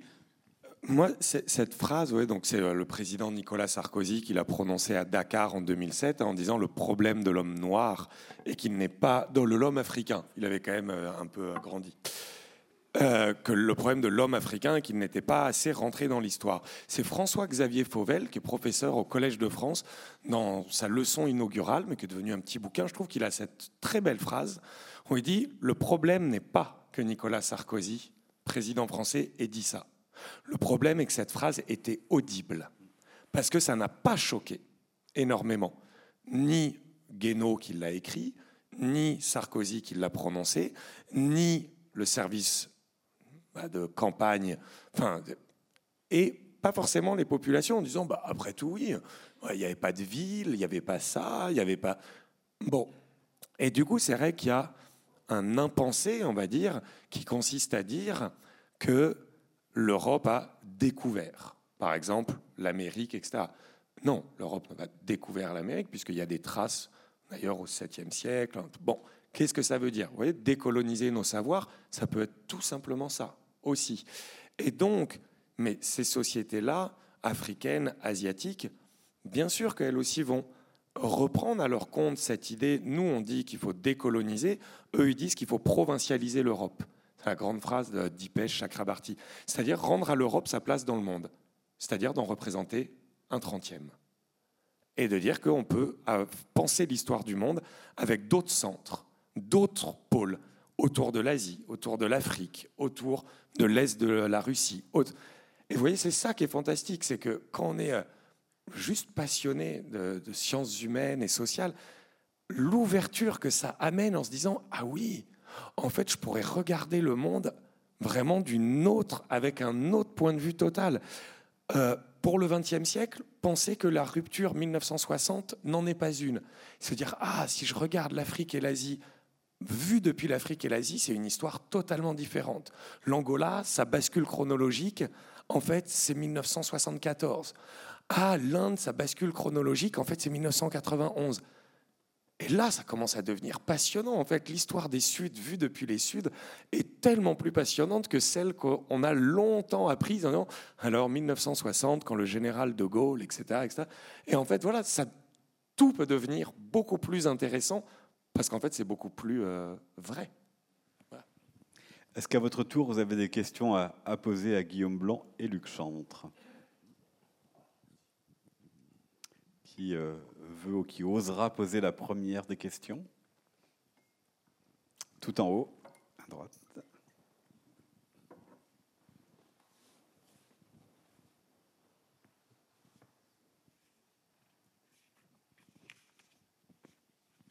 Alors, euh, vous m'entendez bien? Bah déjà, merci à vous. euh, très content d'être venu. C'était euh, très intéressant. Euh, ce serait plutôt une question, euh, on va dire, juste pour continuer ce que vous avez dit, et euh, sachant qu'apparemment, on l'a bien compris, il y a beaucoup de Sciences Po ici. C'est la question de la bibliographie des auteurs donc étrangers, donc que ce soit des auteurs africains, asiatiques, etc., qui ont réfléchi à ces sujets-là de décolonisation pour peut-être pousser et aller pousser les gens à, aller voir ce, ce qui se fait en fait là-bas et les personnes qui ont réfléchi à ces questions-là. Est-ce que vous avez des noms en tête euh, Achille Membe, vous avez des, des, noms. Euh, même vous avez des historiens comme Elieka Mbokolo, par exemple, euh, à côté, sur le cas. euh, oui, oui. Alors, Edouard Saïd, alors effectivement, c'est une, référence vous savez, sur l'orientalisme. hein. comment sur la représentation, la construction de l'altérité. L'Orient, ça n'existe pas, sauf dans la mentalité de l'Occident. L'Orient qui, voilà, qui définit un autre radical, l'Occident qui définirait un autre radical qui est le, qui l'oriental, qui a été un livre phare effectivement dans l'émergence des, des études postcoloniales, qu'il faudrait lire et relire, avec lequel les historiens sont très très souvent euh, en désaccord, et c'est le but du jeu. Et euh, oui, et comme disait euh, Luc Chant, et Achille Mbembe, la post-colonie, qui est vraiment fondateur. Et après, après, il y a des beaux textes aussi. Moi, je conseillerais, si l'Algérie intéresse, au moins, enfin, au moins le journal de Mouloud Feraoun, qui est voilà, un enseignant bon, qui a été tué par l'OAS deux mois avant l'indépendance algérienne. Et son journal, il y a des correspondances, enfin, il fait état de correspondance avec Albert Camus, et où c'est magnifique, où il dit à Albert Camus, il dit d'Albert Camus, j'aimerais lui dire que nous sommes fiers de l'avoir comme Algérien, mais j'aimerais lui dire qu'il arrête ses mensonges. Les Français ont volé l'Algérie parce qu'Albert Camus était euh, outré de devoir prendre un passeport pour rentrer en Algérie. Et Mouloud Ferraoun lui répond euh, C'est vrai que ça ne te choquait jamais euh, avant de pouvoir rentrer. Nous, Algériens, nous n'avions aucune illusion. On nous a jamais laissé rentrer en France parce que nous, nous savons que nous ne sommes pas français. À vous maintenant de réaliser que vous n'êtes pas algérien. Et c'est un journal, mais d'une humanité incroyable. Et puis après, pour passer à la période suivante, euh, Albert Memmi, portrait du colonisé et portrait du colonisateur. Et alors ça, là, on rentre dans la complexité. Moi, je dirais ça. Albert Memmi, Mouloud Ferraoun, comme source, et puis Achille Mbembe. Mais Césaire, même. Et oui, et mais Césaire. Écrit sur le, colonialisme. Une euh, autre question? On va redescendre de quelques, quelques rangs. Merci. J'ai une question peut-être il est impossible d'y répondre, mais est-ce que euh, le, poids de l'histoire coloniale est donc euh, aujourd'hui, euh, dans le contexte qu'on connaît, est le même en fonction des différentes puissances colonisatrices? C'est-à-dire que est-ce que le poids de la colonisation pèse dans les histoires des sociétés qui ont colonisé par le passé aujourd'hui en lien peut-être avec les questions d'identité, de diplomatie, d'immigration, etc. je ne sais pas si c'est facile de répondre à ça, mais c'est une, de vos collègues qui vous pose la question. Hein. Oui, Fanny euh, Bunion. Et merci euh, Fanny pour cette euh, question. Oui, moi je pense que c'est différent. En fait, bah, concrètement, Grande-Bretagne et France, ça pèse énormément aujourd'hui, l'histoire postcoloniale. En revanche, le Portugal, qui pourtant est la puissance qui a décolonisé le plus tardivement, puisqu'il a fallu attendre la révolution des œillets en 74 et 75, mais le truc, c'est que euh, le Portugal n'a jamais misé sur l'Angola, le Mozambique, Guinée, Cap-Vert pour construire son identité nationale. Alors que la Grande-Bretagne et la France le disaient eux-mêmes, quand la France a perdu contre les Allemands, une fois, deux fois, à chaque fois, il fallait retrouver là où la France allait rechercher sa grandeur, c'était dans l'Empire. Et du coup, la perte de l'Empire a représenté un traumatisme bien plus grand parce qu'en fait, l'Empire était constitutif de l'identité nationale. L'Italie, Luc Chant peut en parler, sur, euh, et ça a été la même chose, mais bien plus tôt, il me semble. Cette différence près qu'effectivement, en Italie, alors là, c'est, en Italie, il y va un peu de l'impérialisme, je ne fais pas toujours parler entre impérialisme et fascisme, mais il en va un petit peu l'impérialisme comme du fascisme, c'est-à-dire qu'il y a une historiographie italienne assez forte sur euh, l'Empire, et il y a très peu d'Italiens, quand on a fait les sondages dans les années 2000, qui savaient que l'Italie avait un empire par exemple. Donc est-ce qu'il s'agit d'un oubli ou est-ce qu'il s'agit tout simplement d'un manque de connexion qu'il y a pu y avoir à un moment donné entre la métropole et ses colonies? Parce que l'expérience a été aussi beaucoup plus courte. L'expérience portugaise aussi est profonde, elle est extrêmement ancienne. Euh, par moment, on ne sait pas qui prend qui se décolonise de quoi. Si c'est pas le Portugal lui-même qui est décolonisé, en fait, parfois du Brésil au 19e ou de, des colonies. Le, lien métropole, effectivement, est très. Et, je pense que ça, ce que dit Luc, c'est que ça nous amène aussi à réfléchir, il y a la politique de la mémoire, donc en France on est clairement une nation mémoire, mais il y a aussi la politique de l'oubli. L'Italie a dû très vite oublier qu'en 1890, c'est la seule puissance européenne à se faire battre par les Éthiopiens. Le Portugal a dû, après 1974, et les ritornados, 500 000 Portugais qui vivaient en Angola et au Mozambique qui reviennent. Le Portugal a dû très vite oublier le traumatisme que ça a été pour eux. Donc, là où la Grande-Bretagne et la France ont insisté sur l'empire et puis sur la mémoire de la grandeur nationale, l'Italie et le Portugal, au contraire, l'ont minimisé. L'Allemagne, n'en parlons pas. L'Allemagne, c'est la double humiliation. Ils ont perdu leur empire, ils se le sont fait voler par d'autres. L'Allemagne n'a pas misé sur ce passé impérial pour construire sa nation. La Grande-Bretagne et la France, oui. Donc, à mon avis, mais ça, faut lire, c'est Paul Gilroy, Mélancolie postcoloniale. C'est-à-dire, quand l'Empire a construit une nation, difficile d'aller dire que c'était un crime contre l'humanité. Sauf si on a une élection à remporter. Mais... Euh.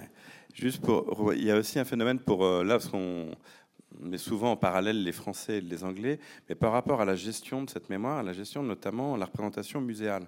C'est assez impressionnant de voir en Angleterre, vous avez euh, effectivement sur euh, la rive euh, droite, on pourrait dire sud de la Tamise, un Imperial War Museum. C'est-à-dire que l'Empire est vu à travers le prisme effectivement des guerres mondiales. Donc, qui est intéressant, qui a pignon sur rue, qui est un musée magnifique avec des archives. y a-t-il un musée d'histoire coloniale en France?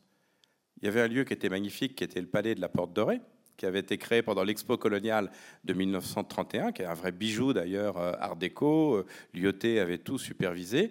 Il y avait un endroit euh, splendide pour faire effectivement un musée, mais du type par exemple Perron, aussi, ou un mémorial avec une approche critique, avec des historiens venant effectivement des deux mondes. On en a fait une cité de l'immigration, musée, ce qui est très bien, parce que aussi une part de l'histoire de France, mais d'une certaine façon, c'était encore une fois refusé d'assumer officiellement ce passé colonial. Après, il y a des efforts qui sont faits aussi au niveau local. En France, on est très jacobin, on va penser à Paris, les musées. Voyons ce que font aussi un certain nombre de musées, Guillaume Bordelais, moi, euh, Nantais, par rapport à un passé, parfois qui pour le coup a du mal à passer, euh, et des présentations, euh, notamment muséographiques, qui sont assez fabuleuses. je vois à Nantes, il y a eu l'exposition sur l'esclavage, et même sur les, collections permanentes du, du, château de Nantes, donc l'histoire de la ville, cette idée aussi d'une muséographie polyphonique. On invite par exemple un historien africain à venir présenter les collections nantaises. Donc là, je trouve qu'il y, a, voilà, il y a une innovation muséographique et qui, d'un point de vue aussi historiographique, est tout à fait passionnant. Est-ce qu'il faut en rester toujours à un seul regard? Est-ce que l'enjeu aussi n'est pas d'essayer d'intégrer la pluralité des regards des interprétations sur cette histoire? Pour pas retomber encore une fois dans le, dans le piège hein, euh, du colonialisme. Une nouvelle question? On revient tout en haut.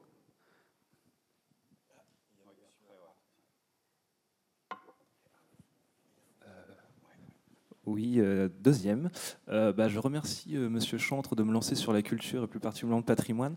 Et j'aimerais vous poser la question des représentations, donc tout simplement, on va dire du, du patrimoine euh, dans les musées, c'est-à-dire euh, ce que la France, mais aussi d'autres pays peuvent exposer. Par exemple, au Louvre, on a des euh, parties sur l'Égypte, on va avoir des parties sur l'islam, etc. Donc les questions muséales dans ce sens-là, c'est-à-dire la question de représentation, mais aussi plus généralement dans la société. Par exemple, on va aller à Nature et Découverte. À une certaine époque, on trouvait des masques africains, on ne savait pas ce que c'était, mais on allait les mettre chez nous parce qu'on trouvait ça beau. Et qu'est-ce que ça fait aussi, par exemple, de savoir qu'il y a des questions sur le PCI, donc le patrimoine culturel immatériel, qui va être parfois amené à être formé par des institutions qui euh, bah, sont plutôt euh, dirigées par des euh, institutions européennes, etc. Qu'est-ce que vous pensez de tout ça? Et vous ne poussez pas la question jusqu'à la question de la restitution? Si, bah justement, c'était ça aussi la, question de savoir, parce que c'est vrai que bah, on a beaucoup de pays qui mettent les, les cas de fer pour ne pas rendre certaines choses, et notamment, bah, on parlait des questions d'identité. Donc, par exemple, moi, je pensais à la Grèce avec les fresques du Parthénon, c'est-à-dire euh, une colonisation anglaise. On a pillé donc euh, les fresques et maintenant on a une identité qui se crée, c'est-à-dire des personnes qui se disent euh, grecques et qui veulent récupérer cette partie de leur histoire, alors que peut-être à la base il y avait différentes populations, etc. Ce qui est fait, hein. Je sais pas si vous êtes encore au British Museum, il y, a, toute une partie de la frise qui a été restituée aux, Grecs. Hein. Ah non, pas entièrement, non, non, quand même pas poussé. Et donc sur cette question-là Alors cette question, elle est. Alors sur la question de la restitution, là, c'est une question, mais qui est absolument passionnante. Mais je ne sais pas si c'est dans 5 minutes qu'on trouvera une solution, mais qui est très intéressante par rapport à notre débat sur la question de l'universalisme, l'universalité. Une œuvre d'art appartient-elle à un pays donné, tel un élément de son patrimoine national, ou relève-t-elle euh, effectivement plutôt d'une autre conception de la culture, mais qui irait dans le sens euh, aussi peut-être d'une plus grande circulation de ces biens. Je ne veux pas dire que systématiquement, ça, la Chine en joue très très bien, pour dire qu'une grande partie aussi des collections chinoises euh, ont été pillées au moment du sac des palais d'été, etc. Donc c'est du vol, mais d'autres ont été acquises de façon relativement euh, légale. Alors certes, on était dans des rapports asymétriques à, cette époque-là. Vous voyez, c'est complexe. Donc il y a un discours radical qui consiste à dire cet universalisme occidental de la culture n'existe pas, rendez-nous nos œuvres. Après, effectivement, c'est au cas par cas. Je crois que ça a été fait dans le cadre du musée Branly. Guillaume euh, Blanc connaît mieux le, le sujet que moi, pour savoir dans quelles conditions exactes les œuvres avaient été acquises. S'agissait-il d'un don Ou s'agissait-il tout simplement d'un vol. Donc là, ça fait encore du boulot pour les historiens euh, aussi à chaque fois.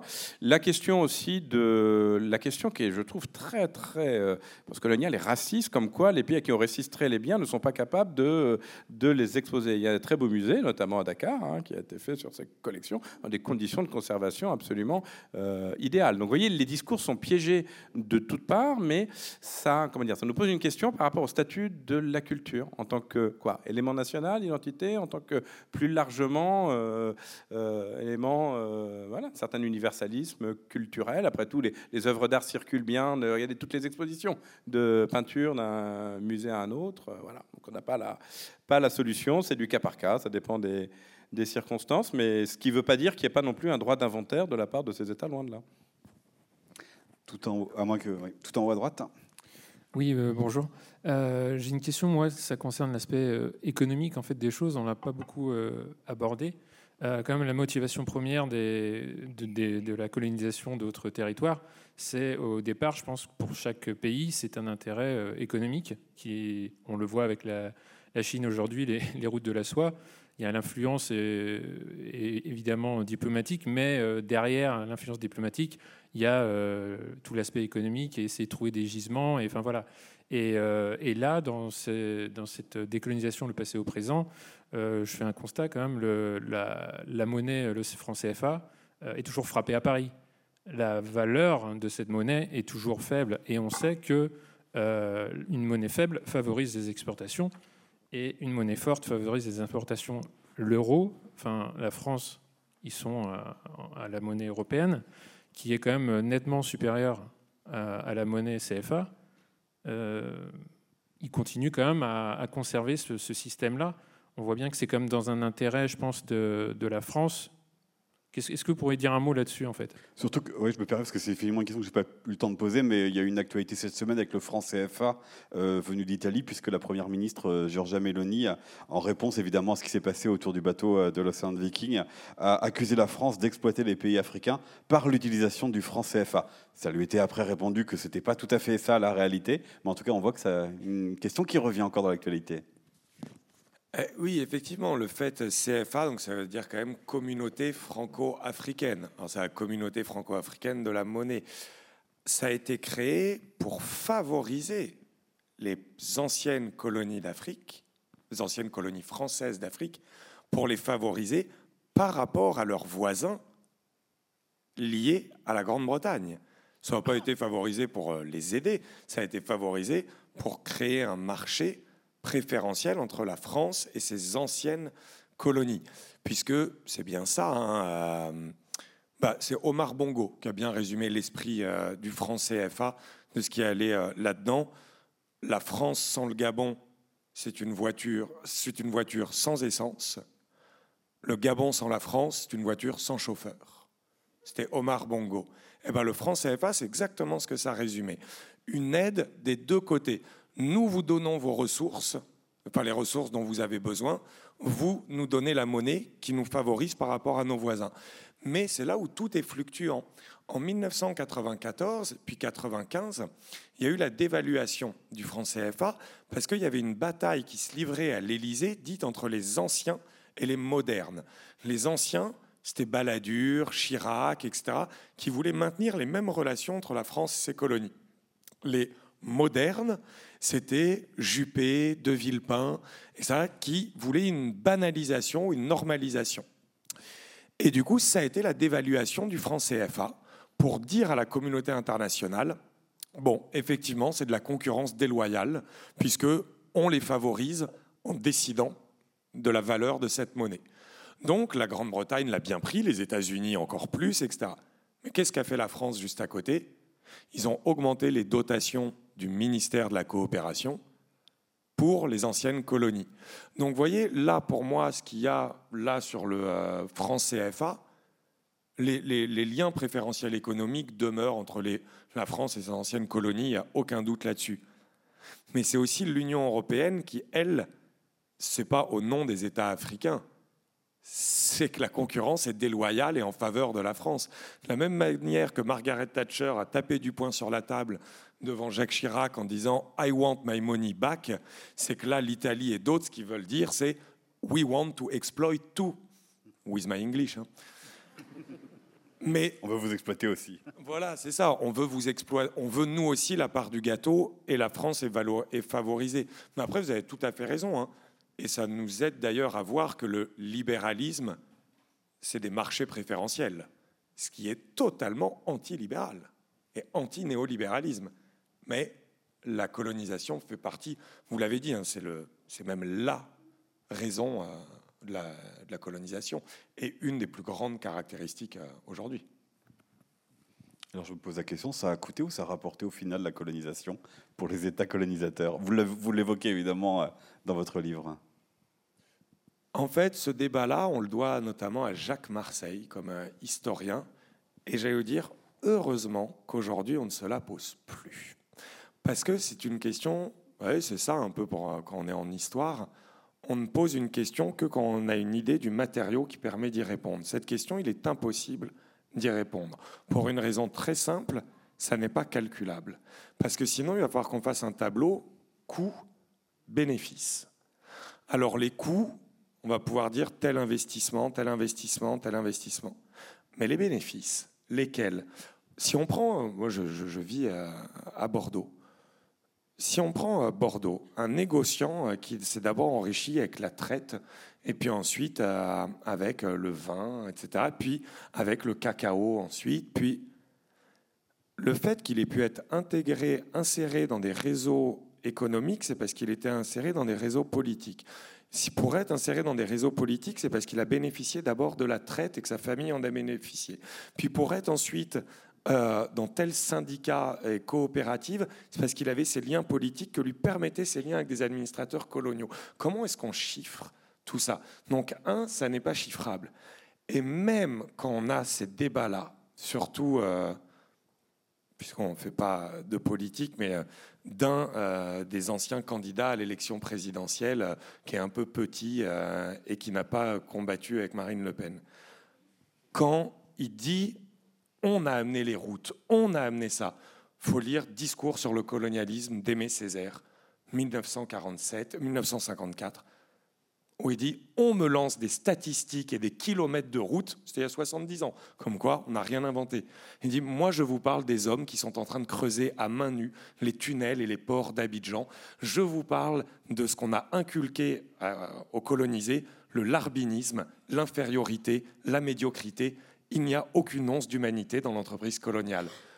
Et c'est 50 pages qui le montrent et ça je pense que c'est la meilleure réponse à cette question. Est-ce que ça a coûté ou ça a rapporté? On ne sait pas. Ce qui est sûr que le débat du positif ne doit plus avoir lieu parce que c'est indécent au niveau de la mémoire. Oui, c'est un, jugement euh, moral et on n'a pas à rentrer dans cette question du positif ou du négatif. Oui, puis la colonisation, c'est, enfin, on définit tout en sciences humaines. On définit ce qu'est un État, on définit ce qu'est l'économie. La colonisation, c'est une organisation de l'injustice. C'est pas une définition d'un gauchiste, c'est une définition très concrète. La colonisation est une organisation sociale de l'injustice. On n'y peut rien. C'est ce qu'a été la colonisation. Une nouvelle question? À gauche. Euh, je ne sais pas si ça va être hors sujet ou pas, du coup. Mais avec notre premier empire colonial qui était en Amérique, le second qui était en Afrique et en Asie, est-ce qu'aujourd'hui on ne se tournerait pas vers les étoiles avec Mars et la Lune pour un troisième empire colonial par hasard? Alors, il va falloir expliquer avec l'injustice avec qui sur Mars et la Lune? Non, mais justement avec de nouveaux colons, euh, euh, un peu comme. euh, je sais qu'il y, a y un État pour- qui, est, qui est issu d'une colonie portugaise où il y avait personne avant. Et aujourd'hui, maintenant, il y a des gens, mais c'est un État autonome du Portugal, enfin indépendant du Portugal. Et est-ce qu'on n'est pas en train de reproduire un peu ce schéma euh, je sais pas. Vous parlez du, vous parlez du Libéria, non? Non, je sais pas. Quel est ce pays indépendant du Portugal? Non, non, c'est un pays, c'est une île. euh, Ah, une île, Ouais. ouais, ok, d'accord. En tout cas, vous parlez effectivement des- de la colonie de peuplement, de ce, processus-là. ouais. Non, mais alors après, euh, est-ce que c'est pas un variant Vous savez, l'un des tout premiers films de l'histoire du cinéma, euh, Le Voyage sur la Lune de Méliès, Euh, qui est-ce que les explorateurs découvrent sur la Lune euh, Des papous, vous voyez, etc. Donc on pourrait très bien, alors aujourd'hui, de dire que maintenant c'est les, Américains, une vision un peu saïde, quoi. Ça y est, maintenant l'Europe c'est fini, après 40 ans, c'est les Américains qui prennent le relais avec de gigantesques projets de conquête de Mars et, de la Lune. Ben, je sais pas, peut-être là où moi, ce que je dirais, c'est une collègue qui m'a appris euh, ça, mais il n'y a pas très longtemps. En fait, premier et deuxième empire, c'est une construction euh, sociale. En fait, ça n'existe pas. Ça n'existe que dans la langue de ceux qui ont colonisé.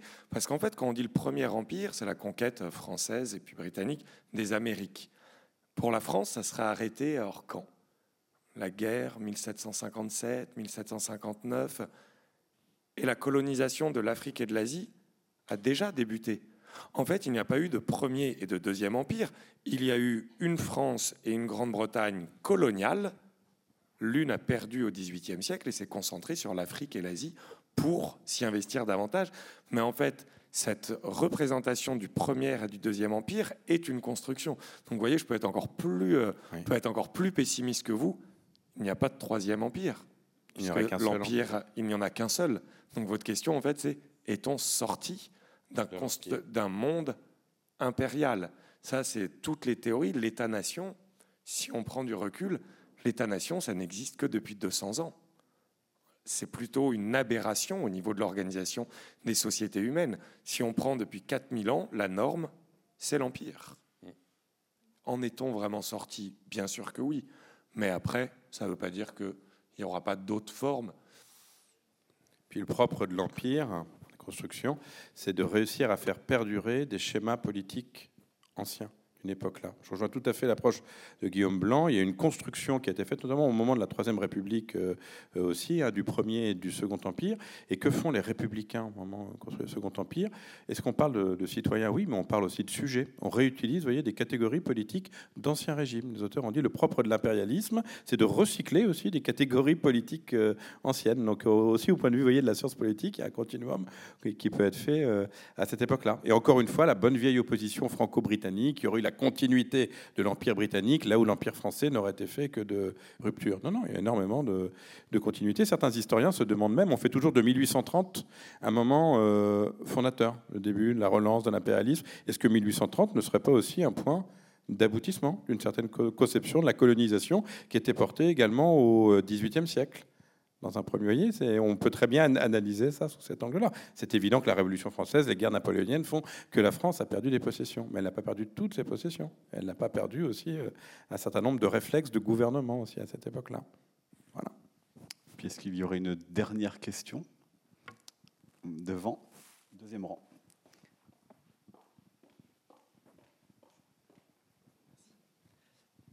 Euh, vous prenez l'exemple des parcs euh, pour euh, montrer comment la colonisation participe à la création du concept de nature.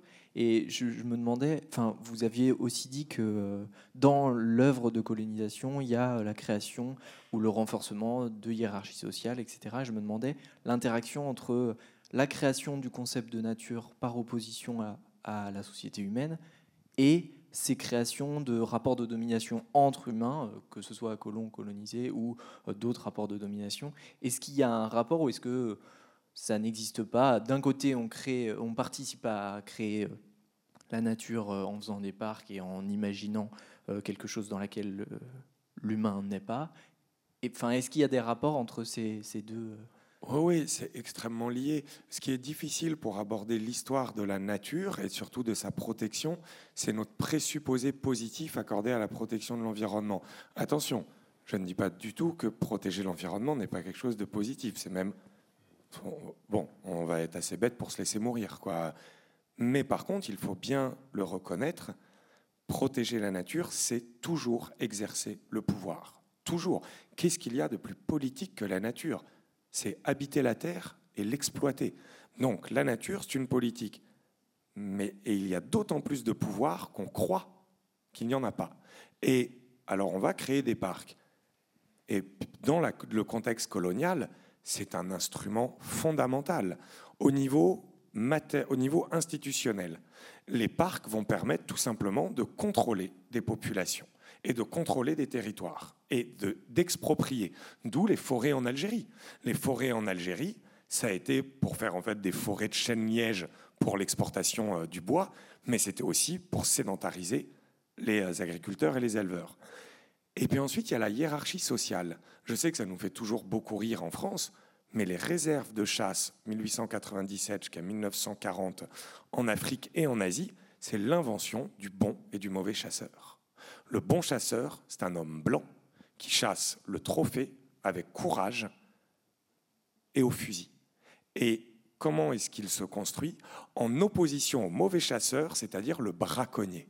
Le braconnier, c'est un homme noir qui chasse non pas le trophée, mais la nourriture, non pas au fusil, mais à l'arc et à la lance. Et en plus, il chasse pas, il chasse pas avec courage, mais avec cruauté. Eh bien, c'est ce qui va légitimer son expropriation, etc. Aujourd'hui, ça a changé. Ça, c'était le fardeau, c'était le fardeau civilisationnel de l'homme blanc. Mais après, il y a eu le fardeau écologique de l'expert occidental.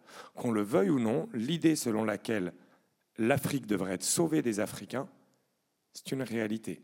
Aujourd'hui encore, les Maasai, là, en ce moment, les Maasai se font abattre à balles réelles par des éco-gardes formés, financés par des institutions internationales, mais employés par l'État tanzanien.